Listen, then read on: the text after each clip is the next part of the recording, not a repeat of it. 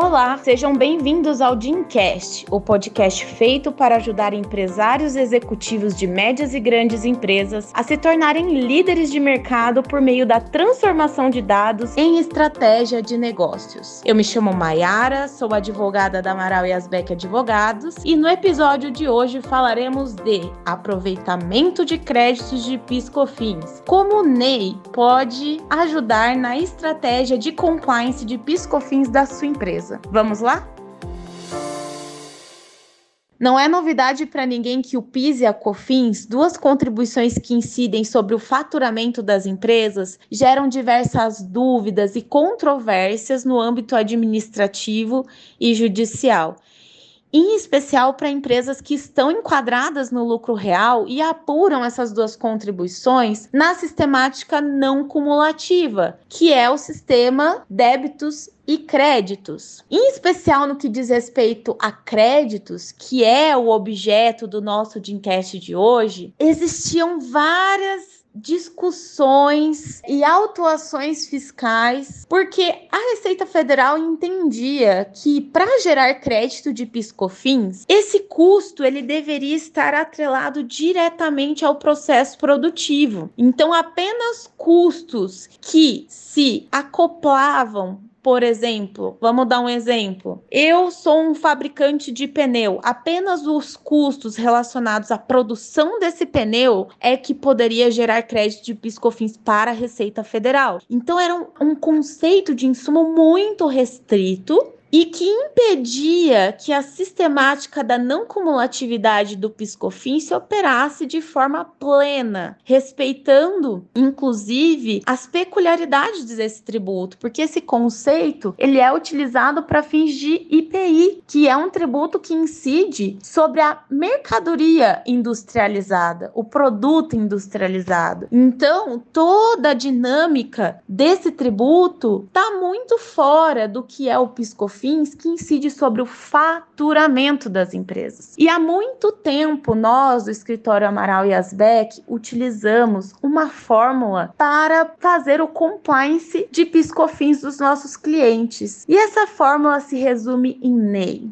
Que seria o NEI? Bom, vamos lá. N de necessário, E de essencial e I de imprescindível. Então, tudo que fosse necessário, essencial e imprescindível para o desenvolvimento da atividade empresarial, para o desenvolvimento do objeto social do nosso cliente, para nós geraria créditos de piscofins. Então isso demanda uma análise desde o contrato social, analisando ali os quinais, os códigos de atividade do nosso cliente registrados tanto lá no cartão CNPJ quanto no contrato social, atrelados a todo o processo produtivo, ao que o cliente nosso efetivamente desenvolve na prática. E isso muitas vezes demandava correção do próprio contrato social. Então veja como isso pode ser amplo. Mas voltando ao entendimento restrito da Receita Federal, isso caiu por terra quando o STJ, lá em 2016, fixou o tema 779 de repetitivo. Nesse julgamento, em especial, que tem efeito vinculante, ou seja, deve ser observado e respeitado por todos, o STJ definiu o seguinte: o conceito de insumo deve ser aferido à luz dos critérios da essencialidade e relevância, ou seja,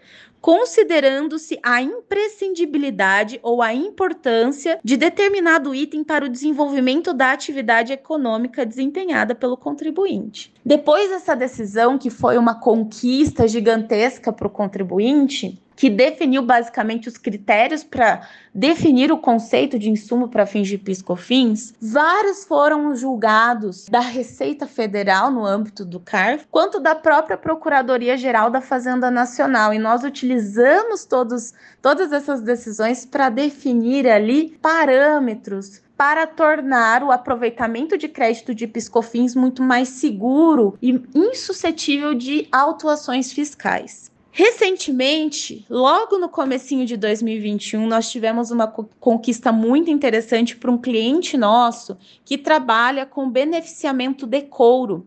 Em tese, se nós fôssemos considerar o conceito antigo de insumos, poderíamos utilizar apenas créditos de custos relacionados a esse beneficiamento de couros. Mas essa solução de consulta veio trazer a possibilidade de aproveitamento de crédito de custos relacionados ao tratamento de efluentes. Seria isso? Essa indústria, ela que faz o beneficiamento de couro, ela tem a obrigação legal de tratar toda a água utilizada de, durante esse processo de beneficiamento para retorno seguro ao meio ambiente. Isso é uma regra ambiental, é obrigatório. Não tem como a empresa fugir disso. Então, considerando essa regra de obrigação legal, a empresa foi autorizada a tomar créditos desses custos que antes não eram possíveis. Então veja como a gama de oportunidades é gigantesca e depende muito da análise minuciosa de todo o processo produtivo. Por exemplo, EPI exigido geralmente por normas regulamentadoras do trabalho, podem gerar créditos de piscofins. E dentro desse conceito de NEI, dessa definição do tema 779 do STJ, vieram vários outros entendimentos. Hoje temos, por exemplo, decisões que consideram créditos de piscofins gastos com vale transporte, gastos com publicidade, gastos com transporte de mercadoria. São várias as possibilidades. E isso vai depender muito, como eu disse e repito, da análise minuciosa e por um profissional capacitado para fazer essa análise. Então, Hoje, o que eu gostaria de trazer para vocês é justamente a importância de ter uma atenção especial desde o momento de constituição da sua empresa até o que você desenvolve na prática para fins dessa definição. Então, espero que vocês tenham aproveitado esse podcast de hoje, que tenham compreendido o quão importante é a utilização do NEI no dia a dia do compliance de piscofins da sua empresa e qualquer dúvida que vocês tenham, estamos à disposição. Um ótimo dia a todos!